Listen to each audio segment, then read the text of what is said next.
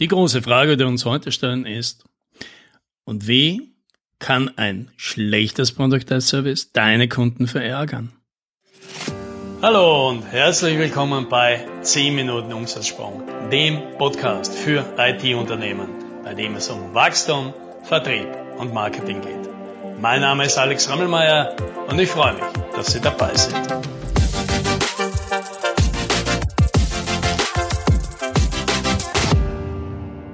Ich schreibe ja einiges über Product as Services, vor allem in letzter Zeit, weil wir natürlich wieder gerade ein Bootcamp haben in zwei Wochen zum Thema Product as Services.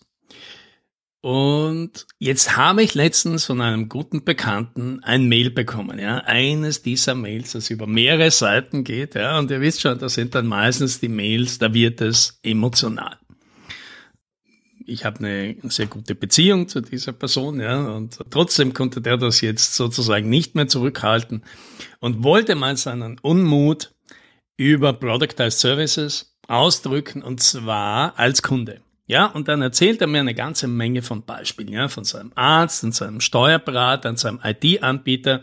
Und es geht immer ums Gleiche, ja. Eine Dienstleistung, die er früher in Anspruch genommen hat, die hat plötzlich irgendwie so einen fancy Namen ja, und ist irgendwie ein Dienstleistungspaket geworden und ist plötzlich viel teurer, ja, also oft einmal ein Vielfaches teurer.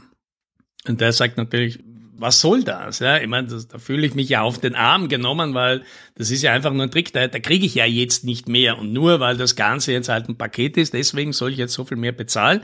Das sehe ich nicht ein. Ja, und seine Intention war halt natürlich, ja, schlägt man da jetzt nicht über die Stränge mit dem ganzen Thema Product as Services. Ich glaube, es ist ein wichtiger Punkt. Und all diese Beispiele, die aufgezählt haben, die zeigen ja auch, gute Beispiele, wie man es nicht gut macht. Denn was haben diese Beispiele all gemacht? Und das ist tatsächlich so der natürliche Impuls, was die meisten machen. Die nehmen halt irgendeine Dienstleistung, die sie haben, versuchen halt das irgendwie in ein Paket zu gießen, schmeißen dann noch ein paar Extras dazu, die ihnen nichts kosten und von denen sie hoffen, dass sie für den Kunden halt was wert sind. Und dann wird der Preis nach oben gedrückt. Und das glaube ich, das erkennen smarte Kunden und die fühlen sich dann durchaus mit Recht, so wird es uns persönlich ja auch gehen, wahrscheinlich darüber empört und verärgert. Und hier ist der wichtige Punkt. Ein Product as Service, das entsteht nicht darum, dass ich irgendwelche Dienstleistungen jetzt bündle, eine Verpackung drumherum mache, einen neuen Namen gebe und irgendwelche kleinen Dinge dazu gebe, damit das nicht ganz so blöd ausschaut. Ja. Das ist nicht ein Product as Service. Ein Product as Service entsteht dadurch, dass ich nicht mehr meine Dienstleistung verkaufe, sondern das Ergebnis, das, was am Ende rauskommt, verkaufe. Also, das heißt, was in meinem Product as Service drin ist, das ist sekundär. Was rauskommt am Ende, das ist der wichtige Punkt. Ja, damit das jetzt konkret wird, stellen wir uns mal vor, wir kaufen jetzt was ein. Ja, wir sind jetzt die Kunden und wir kaufen jetzt Product as Service ein. Product as Services zum Thema Lead-Generierung, ja, weil wir hätten einfach gerne ein paar neue Leads, denen wir unsere Sachen vorstellen würden. Und da gibt es ja jede Menge Anbieter, die einen machen das halt mit Telefon und die anderen machen das halt mit LinkedIn und die anderen machen es mit Code-Emailing und die anderen machen es halt mit der Kombination davon. Wie auch immer. Und jetzt stellen wir uns mal vor, wir kriegen jetzt drei Angebote. Es können drei verschiedene Anbieter sein und es kann auch der gleiche Anbieter sein, der uns drei verschiedene Angebote macht. Und wir kriegen jetzt Folgendes, ja. Wir kriegen jetzt Service A angeboten. Das heißt, hier wird uns angeboten, hey, wir haben hier eine Liste oder du gibst uns eine Liste oder wir kaufen für dich eine Liste ein aus 500 potenziellen Kunden aus deiner Zielgruppe und versuchen die zu erreichen und bei Interesse machen wir einen Termin für dich aus. Und unser Service ist fertig, wenn wir die 500 durch sind. Gut, das ist jetzt eine ganz klassische Leistung. Und jetzt könnte man sagen, das ist doch ein Product as Service, weil es hat ja einen definierten Umfang, es hat einen definierten Preis. Ja, nur was rauskommt, das wissen wir nicht. Ja, vielleicht kommen da viele Leads raus, vielleicht wenige, im schlimmsten Fall gar keine und da haben wir halt Pech gehabt. Jetzt vergleichen wir das mal mit einem ähnlichen Product as Service. Ja, ich kenne ein paar Anbieter, die machen das und sagen, bei uns kaufst du nicht Telefonate und so weiter, sondern du kaufst Termine. Also du kaufst ja so einen Zehner-Block an Terminen. Das heißt, wir versuchen so lange für dich zu telefonieren oder die Leute zu kontaktieren, bis du zehn Termine hast. Zehn Termine über dein Thema bei deiner Zielgruppe.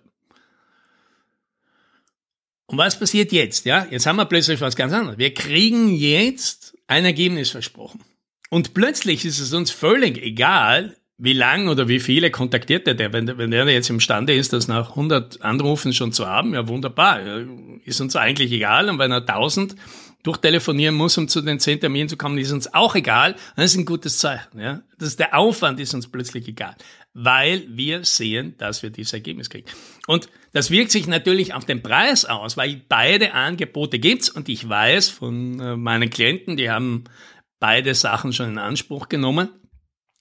Für das zweite, also für die zehn fixen Termine, sind die Leute bereit, das Doppelte zu bezahlen. Ja, also da zahlt man drei bis 4.000 Euro, während man für das erste eher so 1.000 bis 2.000 bereit ist zu zahlen. Und das drückt ja schon was aus, weil jetzt könnte man ja sagen, ja, der Anbieter ist ja nicht dumm. Der weiß ja ungefähr, ja, und ich weiß von einigen, denen das machen, das kommt eh ungefähr auf den gleichen Aufwand raus. Was also ist der Unterschied? Warum kostet das andere mehr? Ja, weil der Anbieter dir ein Ergebnis verspricht und sozusagen dir das Risiko abnimmt, dass es nicht zu diesem gewünschten Ergebnis kommt. Und um das zu illustrieren, machen wir jetzt vielleicht das Ganze noch einmal weiter und stellen uns vor, wir kriegen ein drittes Serviceangebot und dem dritten Service steht drin, wir bringen so lange Leads, bis du deinen ersten Kunden abgeschlossen hast. Ja, und jetzt suchen wir, ja, äh, vereinbart auch mit dem Dienstleister, wir suchen jetzt Kunden in der Größenordnung von 100.000 Euro. Wie viel sind wir jetzt dafür bereit, für einen Kunden, den wir ja dann quasi am Silbertablett bekommen, zu bezahlen?